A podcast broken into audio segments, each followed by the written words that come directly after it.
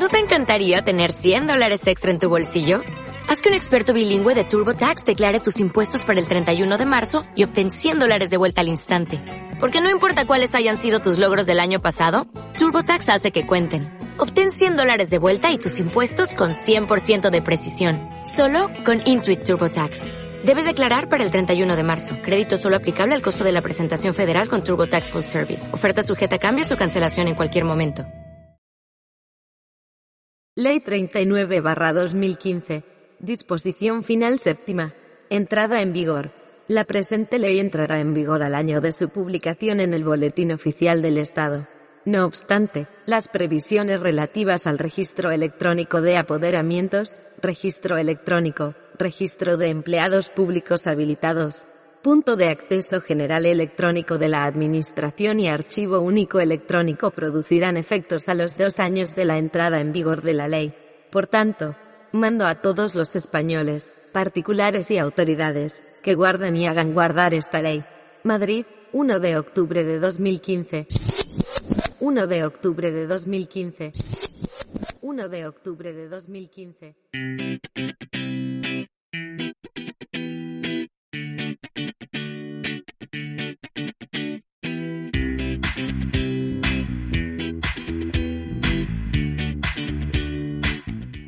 Bienvenidos al Magazine por Momentos.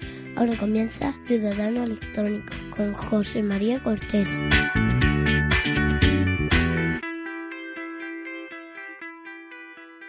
Bienvenidos a un nuevo episodio, el número 27 de Ciudadano Electrónico, el podcast de información sobre trámites electrónicos y sus métodos de identificación y firma, información para personas de a pie que necesitan un informe, un certificado o una prestación y que quieren hacer uso de la administración electrónica para lo que realmente importa. Estamos ilusionados por lo que traemos este mes. Estamos expectantes, estamos expectorantes. nada, nada, nada, nada. Solo tos. Pero antes...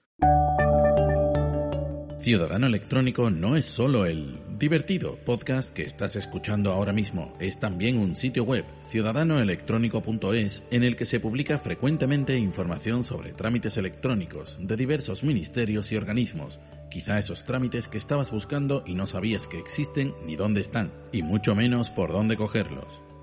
Ciudadano Electrónico te acerca la información sobre trámites en un lenguaje comprensible, creemos, apoyado por capturas de pantalla para que los conozcas antes de entrar, consejos, información imprescindible que de otro modo te llevaría horas buscar y aprender. Pero Ciudadano Electrónico tampoco es solo un podcast y un sitio web de información sobre trámites. También disponemos de tutoriales de instalación y configuración de DNI electrónico y certificado, además de un servicio de asistencia remota para resolverte los problemas técnicos que te surjan en el uso de estos métodos electrónicos de acceso.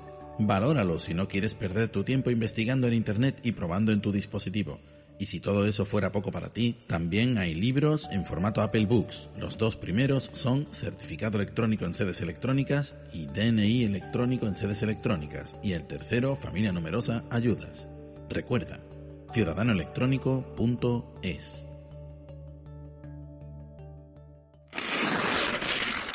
Para la sección de noticias teníamos varias novedades preparadas, pero una de ellas es tan importante que creemos necesario destacarla.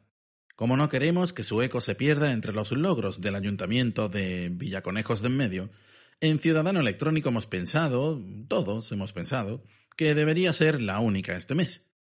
Así, y a pesar de la larga espera, los errores, la ira desatada y los desgarradores lamentos de todos los usuarios, la Fábrica Nacional de Moneda y Timbre, aparentemente, ha solucionado unos problemas históricos para obtener y renovar el certificado electrónico.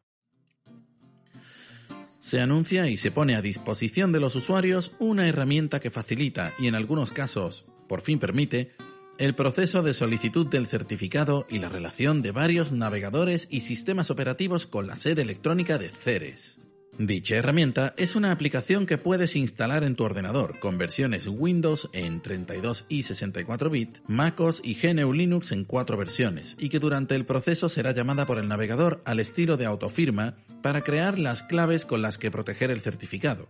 Los navegadores soportados, según la Fábrica Nacional de Moneda y Timbre, son Google Chrome, Safari, Firefox, Opera, Edge y el nuevo Edge basado en Chromium.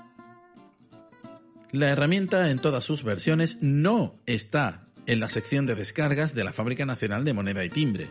Y puede que te preguntes por qué. ¿Y nosotros? ¿Y nosotros? Para poder descargarla tienes que iniciar una solicitud de certificado de persona física, por ejemplo, y a modo de requisito aparece un enlace a una sección de descargas. Una vez allí, observarás que cada descarga tiene un enlace duplicado en Google Drive, y es que según la entidad, la demanda de descarga es muy alta y no da abasto. Dicho esto, ya estás corriendo al menos a descargarla y a guardar una copia. En la web ya hay una pequeña guía de uso con un ejemplo práctico en MacOS con Safari. Por último, gracias a los usuarios del grupo de Telegram y a los que nos han avisado por Twitter de la noticia.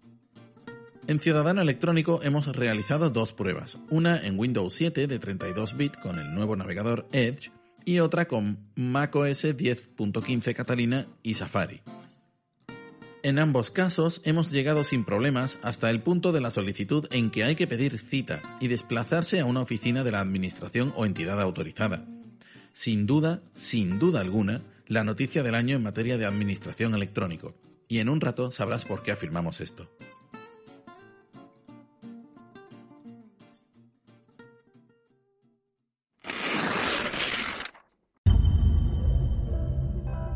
Una ley para gobernarlos a todos. Una ley para meterlos a todos en cintura. Una ley que, supuestamente, iba a favorecer la modernización de toda la administración electrónica. La que iba a traer el equilibrio a la fuerza. Y sin embargo, su entrada en vigor fue pospuesta. Y esto, junto a la situación de confinamiento y necesidad de realizar trámites electrónicos en 2020, ha supuesto justo lo contrario, de heroína a villana, como Anakin Skywalker cuando ejecutó la Orden 66 orquestada por el canciller Palpatine.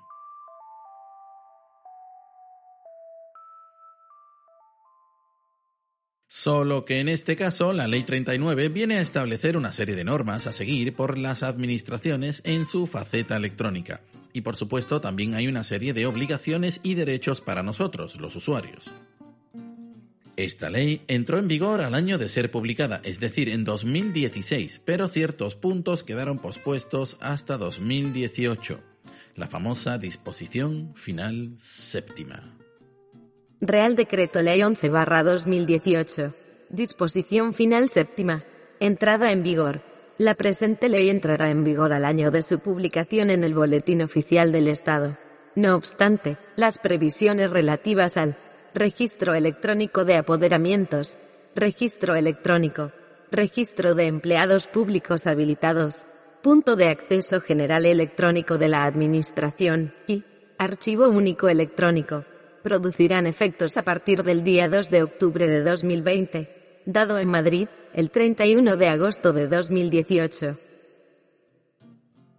Algunas publicaciones de la época representan distintas emociones, ciertamente negativas, tras enterarse de que una parte importante de la administración electrónica quedaba pospuesta hasta 2020. Os leo algunos titulares. La falta de interoperabilidad de las administraciones evita la puesta en marcha de la administración digital. Susto o muerte, los dos años de prórroga de la disposición final séptima de la Ley 39-2015. Penúltima prórroga de la Administración Electrónica, Odisea 2020. Aunque alguna de las publicaciones afirma con rotundidad que lo que se retrasa es la entrada, el inicio de la Administración Electrónica en España con esta medida, a poco que analizamos el texto hay matices. Por supuesto, el descontento era lícito, ya que se esperaban desde hacía tiempo medidas como la interoperabilidad real entre organismos, solucionar la fragmentación en el sistema informático judicial, usar trámites electrónicos en el entorno rural donde las diputaciones son muchas veces indispensables, aunque curiosamente Hacienda ya funcionaba perfectamente de manera electrónica. Todo esto dependía y depende de algunos de los puntos que quedaron retrasados, para que sepas cuáles son y por qué se consideran tan importantes, escucharemos el texto legal en que se posponen hasta 2020. Antes de continuar, vamos a mentalizarnos. ¿Qué es cada uno de estos puntos? Te preguntarás. Los puedes buscar en Internet. Pero en Ciudadano Electrónico creemos que, al igual que queremos y proclamamos las bondades de poder realizar trámites en cualquier momento y desde cualquier lugar, también nuestros oyentes merecen conocer la información que consideramos importante. Así que, aunque aconsejamos informarse de primera mano, vamos a exponer lo más importante de cada punto. 1. Registro electrónico de apoderamientos. En la Ley 39-2015 se expone que, y no cito, en materia de representación, se incluyen nuevos medios para acreditar la capacidad de obrar en el ámbito del derecho administrativo, haciéndola extensiva por primera vez a los grupos de afectados, las uniones y entidades sin personalidad jurídica y los patrimonios independientes o autónomos, cuando la ley así lo declare expresamente, en el ámbito exclusivo de las administraciones públicas, como son el apoderamiento apud acta, presencial o electrónico, o la acreditación de su inscripción en el registro electrónico de apoderamientos de la Administración Pública u organismo competente. Igualmente, se dispone la obligación de cada Administración Pública de contar con un registro electrónico de apoderamientos, pudiendo las administraciones territoriales adherirse al del Estado. ¿Qué acabo de decir, Peláez? Según aparece en Apodera, el sitio web del Registro Electrónico de Apoderamientos, un apoderamiento es una habilitación que los ciudadanos pueden otorgar a terceros para actuar en su nombre en determinados trámites o actuaciones por medios electrónicos ante la Administración General del Estado y o sus organismos públicos vinculados o dependientes. Un ciudadano puede otorgar un poder a través de este registro, por ejemplo, para que otra persona realice trámites en su nombre. De manera muy sencilla se puede asignar la capacidad de obrar en nuestro nombre a otra persona, eligiendo el ámbito de actuación, ya sea en una o varias administraciones y durante un intervalo de tiempo que podemos definir. No hace falta decir que en el ámbito judicial este registro es importante. Muchas de las quejas de 2018 sobre el retraso de la entrada en vigor vienen precisamente de personas y publicaciones pertenecientes a círculos judiciales. Y todo lo que sea importante para agilizar las operaciones en este ámbito será positivo para todo el sistema. Este registro de apoderamientos está operativo y tienes el enlace en las notas y en la web. 2. Registro electrónico. Según nos indica nuestra querida Ley 39-2015 en su artículo 16, cada administración dispondrá de un registro electrónico general, en el que se hará el correspondiente asiento de todo documento que sea presentado o que se reciba en cualquier órgano administrativo, organismo público o entidad vinculado o dependiente a estos. También se podrán anotar en el mismo la salida de los documentos oficiales dirigidos a otros órganos o particulares. Los organismos públicos vinculados o dependientes de cada administración podrán disponer de su propio registro electrónico plenamente interoperable e interconectado con el registro electrónico general de la administración de la que depende. El registro electrónico general de cada administración funcionará como un portal que facilitará el acceso a los registros electrónicos de cada organismo, tanto el registro electrónico general de cada administración como los registros electrónicos de cada organismo cumplirán con las garantías y medidas de seguridad previstas en la legislación en materia de protección de datos de carácter personal.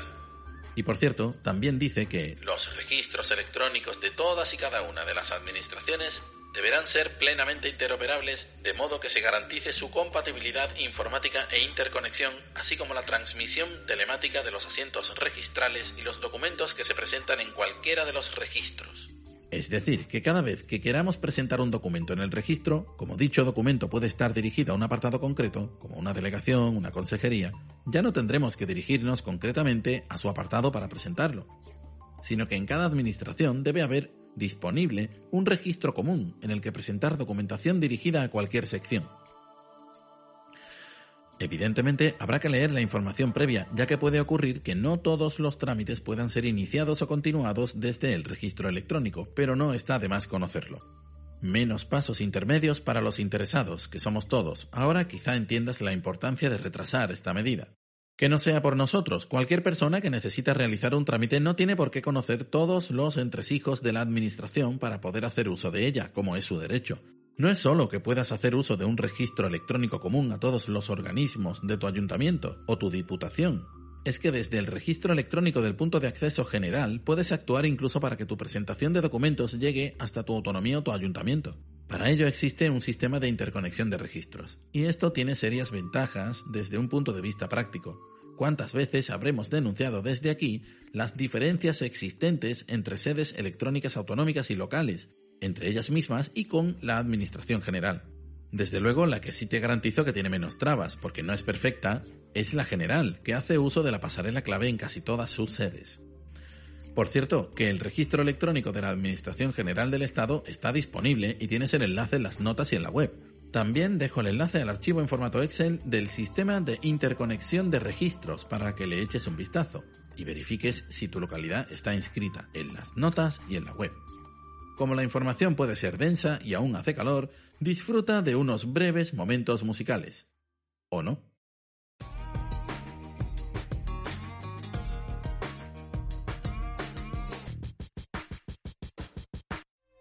Bienvenidos a Ciencia o Ficción, un podcast sobre la ciencia y la tecnología que encontramos en libros, series, películas y básicamente cualquier plataforma.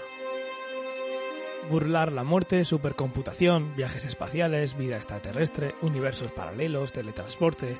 ¿Cuántos libros, series y películas has leído o visto en los que se habla de estos temas? ¿Te has preguntado alguna vez qué hay de ciencia o de ficción en estas historias? Escúchanos en Apple Podcast, en iVoox y en cualquier aplicación de podcasting. Presentado por Ángel Rodríguez y Antonio Jiménez. 3. Registro de empleados públicos. Dice la Ley 39-2015 en su artículo 12, apartado 2. Las administraciones públicas asistirán en el uso de medios electrónicos a los interesados no incluidos en los apartados 2 y 3 del artículo 14 que así lo soliciten, especialmente en lo referente a la identificación y firma electrónica, presentación de solicitudes a través del Registro Electrónico General y obtención de copias auténticas. Asimismo, si alguno de estos interesados no dispone de los medios electrónicos necesarios, su identificación o firma electrónica en el procedimiento administrativo podrá ser válidamente realizada por un funcionario público mediante el uso del sistema de firma electrónica del que esté dotado para ello. En este caso, será necesario que el interesado que carezca de los medios electrónicos necesarios se identifique ante el funcionario y preste su consentimiento expreso para esta actuación, de lo que deberá quedar constancia para los casos de discrepancia o litigio y en su apartado 3, la Administración General del Estado, las comunidades autónomas y las entidades locales mantendrán actualizado un registro u otro sistema equivalente donde constarán los funcionarios habilitados para la identificación o firma regulada en este artículo.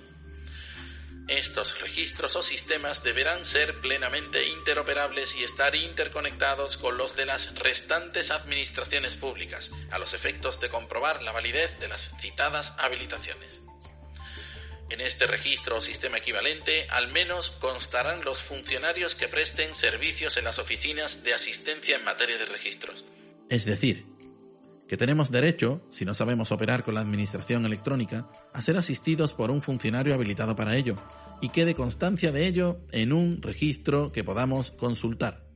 Este registro existe, se llama Registro de Funcionarios Habilitados, y hemos dejado el enlace en las notas y en la web. Una pequeña pausa y antes de continuar escucharemos el audio que nos ha enviado una guerrera de los trámites, una amazona del certificado y una locutora de radio y podcaster amante de la música a la que adoramos. Vamos allá, Margot. Hola. Voy a empezar diciendo que a mí estas batallas me ponen, así como suena. Pelear hasta la extenuación con organismos, mecanismos y lo que sea, para mí es un reto. No me gusta el conflicto en la vida, pero disfruto muchísimo defendiendo lo que es en las gestiones. Dicho esto, voy a intentar simplificar lo que me pasó mm, para no aburrir a nadie con trámites y gestiones, porque todo esto ya sabéis que es bastante farragoso. Por circunstancias de la vida, vamos a decirlo así, justo antes del confinamiento por la pandemia de la que no vamos a hablar, me llegó una notificación de una resolución de algo que tiene que ver con mi vida laboral. Cuando accedo al portal de la Seguridad Social para ver el resultado de esa resolución, confirmo que bien, que han arreglado el problema anterior del que hoy no hablamos, pero, pero, fruto de ese arreglo, han borrado seis meses, seis meses de mi vida laboral, seis meses que he trabajado y que he pagado, ¿eh? Religiosamente. No están, han desaparecido. Estamos a punto de ser confinados. Ir a la oficina no me parece buena idea porque ya no es momento de moverse de casa. La solución que se me ocurre es presentar un recurso contra esa resolución, primera, que estaba bien, pero por incompleta. La resolución está bien, pero no está completa del todo. A ver si así consigo que me arreglen el eh, problema. Y empieza la Odisea y el confinamiento, todo a la vez. Odisea 2, porque como he dicho venía de otra que no voy a contar porque no me voy a alargar. Eh, en plena pandemia, pues intento ver cómo va lo mío, qué ha pasado con ese recurso que he presentado. Accedo al portal para ver cómo va mi expediente y, ojo, necesito el número de expediente. ¡Clang! Como lo he presentado vía telemática, no tengo número de expediente, yo solo tengo un número de registro. Primera consulta que hago al buzón de consultas de la Seguridad Social. Respuesta. Mm, voy a resumirla. De momento, no se puede consultar el estado de un expediente online. Para saber cómo va su expediente o cualquier información relativa a él, vaya usted a la oficina. Pero ojo, que por la COVID no se puede ir a ninguna oficina, que está todo cerrado. Más o menos me dicen esto, con un lenguaje más largo y tal, pero me vienen a decir eso. Tiene usted que ir a la oficina, pero no se puede ir a la oficina. Mm. Siguiente consulta. Al buzón de consultas. Hola, presenté un recurso por bla bla bla bla bla bla bla bla bla. ¿Cuánto tardan ustedes en resolverlo? Respuesta. El plazo para resolver el recurso es el que estipula la ley en su apartado bla bla bla bla bla bla bla bla bla. Vale. Siguiente paso. Me olvido del recurso. Comunico vía telemática incidencias en mi vida laboral y también en las cotizaciones. O sea, digo, hay unos periodos que no están y hay unas cotizaciones que no están, que eso se puede hacer. Me responden, esas incidencias que usted nos comunica las tiene usted que comunicar a la oficina que le toca, que es según tal y tal y tal y tal y tal y tal. Bueno, pues vamos a la oficina. Ya no estamos confinados. A la oficina solo se puede ir con cita previa.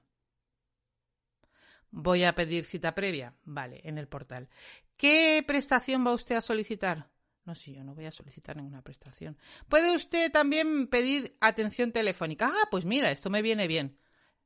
Leo la respuesta de la máquina.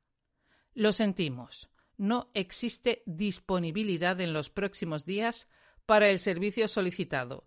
Si lo desea, puede intentar de nuevo su búsqueda volviendo a la pantalla anterior y eligiendo otra ubicación. ¡Que no! Que tiene que ser en esa, que tiene que ser en esa oficina, que si no, no me vale, que tiene que ser en esa.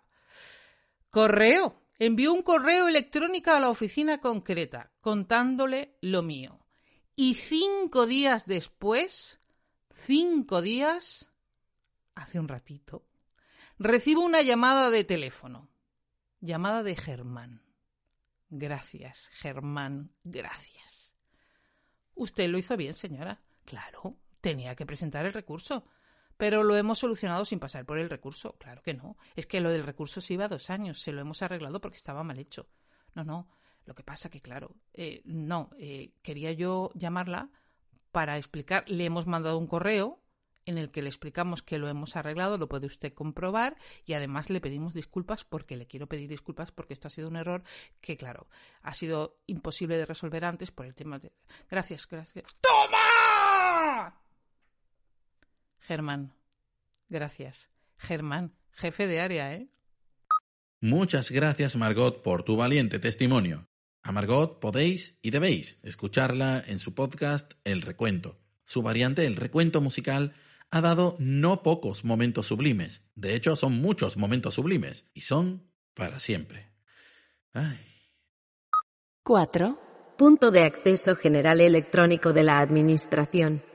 En el artículo 13 de la ya tan mencionada Ley 39-2015, Derechos de las Personas en sus relaciones con las administraciones públicas, en su apartado A, especifica a comunicarse con las administraciones públicas a través de un punto de acceso general electrónico de la Administración. Como sabrás, si escuchas este podcast, varias veces nos hemos referido a este sitio web. Se trata de un punto de inicio desde el cual puedes acceder a ciertos trámites importantes para cualquier ciudadano, en principio de la Administración Central. pero también hay un buzón general de notificaciones y el acceso a una carpeta en la cual centralizar tu relación electrónica con las administraciones. Bueno, esto es la renovación de aquel 060.es con colorines que surgió para dar visibilidad a una versión electrónica de la administración.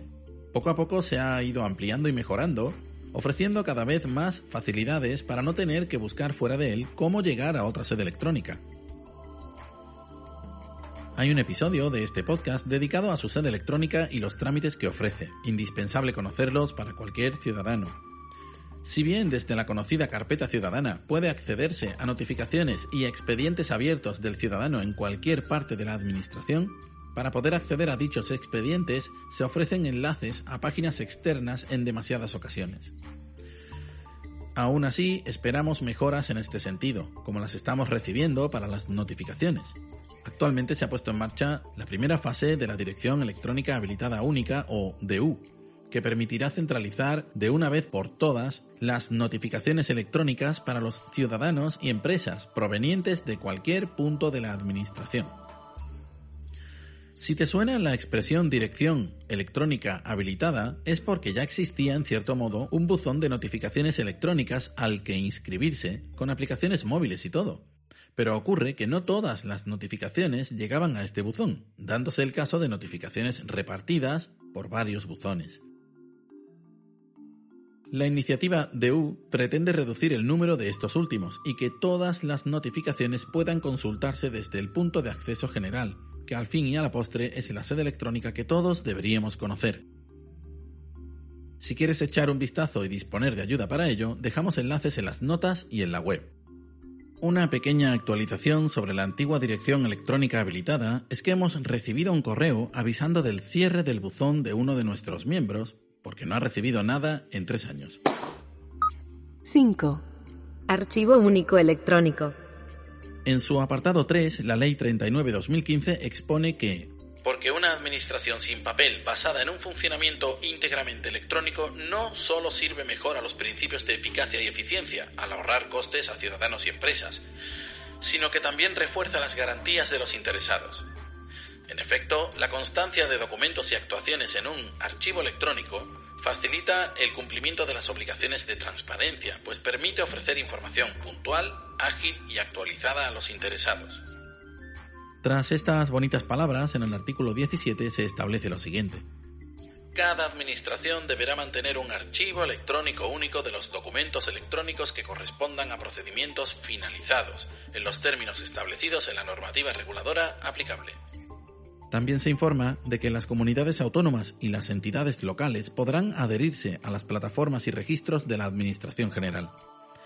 Pero, ¿qué es el archivo electrónico en el contexto de las administraciones públicas?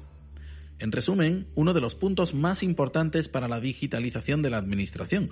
El archivo electrónico garantiza que todo procedimiento administrativo esté digitalizado correctamente, en un formato estándar que permita su lectura a largo plazo y cumpla con los requisitos de interoperabilidad, es decir, que se aprovechen las ventajas de la tecnología entre administraciones. Y con esto hemos pasado por los cinco puntos más importantes que quedaron pospuestos en la Ley 39-2015. Ahora sabes de su importancia y por qué algunas publicaciones insisten en que se retrasaba en general la administración electrónica. Al principio, en las noticias, hemos dejado deslizarse la idea de que la noticia más importante para los usuarios de las administraciones electrónicas es la aparición de la herramienta de la Fábrica Nacional de Moneda y Timbre, ¿Cómo podemos afirmar esto a dos meses de entrar finalmente en vigor la Ley 39-2015 que viene a traer el equilibrio a la fuerza? Si nos sigues en Twitter, quizá hayas leído una actualización sobre este tema, y es que el día 5 de agosto de 2020, a dos meses de la entrada final en vigor de esta Ley 39-2015, aparece el Real Decreto Ley 27-2020 del 4 de agosto, en que se modifica la ya vieja conocida Disposición Final Séptima. Disposición Final Séptima. Entrada en vigor. La presente ley entrará en vigor al año de su publicación en el Boletín Oficial del Estado. No obstante, las previsiones relativas al registro electrónico de apoderamientos, registro electrónico, registro de empleados públicos habilitados, punto de acceso general electrónico de la Administración y archivo único electrónico producirán efectos a partir del día 2 de abril de 2021.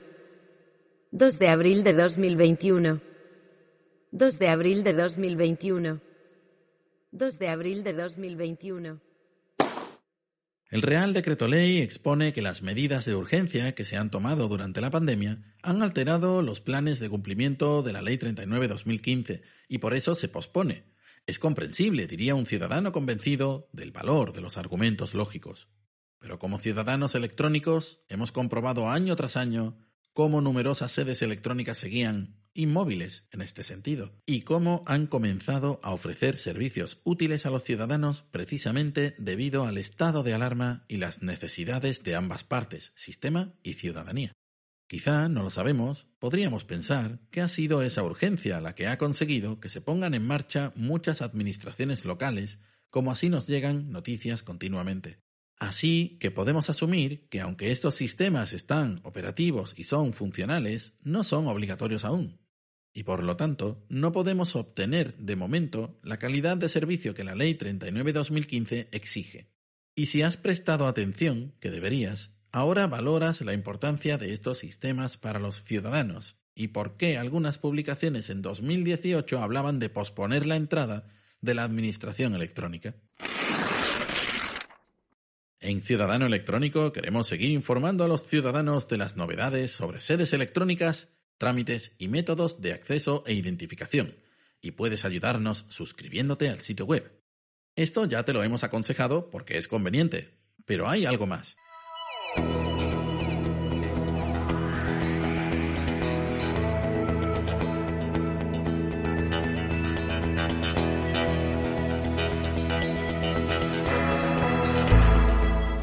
Nuestra sección de compras puedes ayudarnos también comprando algunos artículos en Amazon con nuestros enlaces afiliados, pero también tienes un enlace general, ciudadanoelectrónico.es barra Amazon, para llenar allí tu cesta y comprar lo que quieras, desde un cable USB-C hasta una vinoteca para mantener ese Rioja Gran Reserva de 2009, añada excelente, a la temperatura adecuada. Todo lo que compres de esta manera nos ayudará a seguir creando contenido, a hacerlo mejor y, por qué no decirlo, los equipos con que creamos este contenido tienen 8 y 11 años. Gracias a todas las personas que han comprado como ciudadanos electrónicos a través de nuestros enlaces.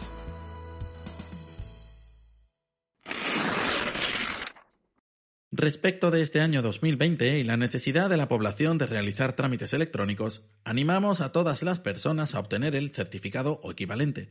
Si algo nos están demostrando los hechos, es que en algún momento se nos pone a prueba y a veces no estamos preparados para ello. Ya sea a nivel familiar, de persona física, de empresa, de administración, hemos tenido que adaptarnos, y en muchos casos no es difícil, pero en nuestra relación con las administraciones públicas hemos sufrido un duro golpe como sociedad. Aún hay meses sin cobrar del SEPE, madres que han perdido su deducción por maternidad porque no es compatible con los ERTES de ningún tipo. Personas que no han sabido o podido solicitar sus prestaciones no contributivas a causa de la brecha digital y la escasez de medios. Empresas que vieron retrasadas sus solicitudes de préstamos por tener el certificado en la gestoría o no saber utilizarlo. En este sentido tenemos que aprender, como hemos aprendido a usar la tecnología para otros fines. Está muy bien exigir a nuestro operador que cumpla con una velocidad contratada que no vamos a amortizar nunca o muy pocas veces y luego la empleemos en mandar memes o por alguna razón entrar en Facebook. Las administraciones están ahí también desde hace tiempo. Puedes mandar un correo a tu ayuntamiento porque no encuentras determinado enlace, o porque no funciona en tu equipo, o porque no está claro el funcionamiento de la sede electrónica. Desde aquí hemos probado las últimas semanas a relacionarnos con varias administraciones locales por diversos motivos y siempre han respondido. La mejora depende, por tanto, de todos nosotros, pero además recibiremos los beneficios en forma de trámites más fáciles, más comprensibles y mejor organizados en sus sedes electrónicas. Hazte valer como ciudadano. Está entre tus derechos ser atendido dignamente por las administraciones públicas. Pero no esperes a necesitarlo. Colabora. Si crees que tu trabajo merece confianza y respeto, el de los funcionarios que hay tras los trámites electrónicos y sus sedes también lo merece.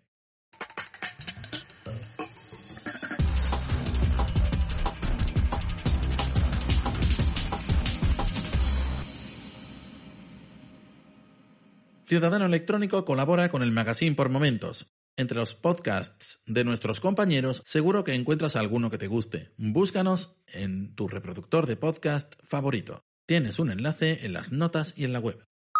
Y dicho esto, nos despedimos por este mes. Ha sido un verano atípico, un poco triste volver a alejarse de la ley 39-2015, pero en contraste ahora es infinitamente más sencillo pedir el certificado de la Fábrica Nacional de Moneda y Timbre.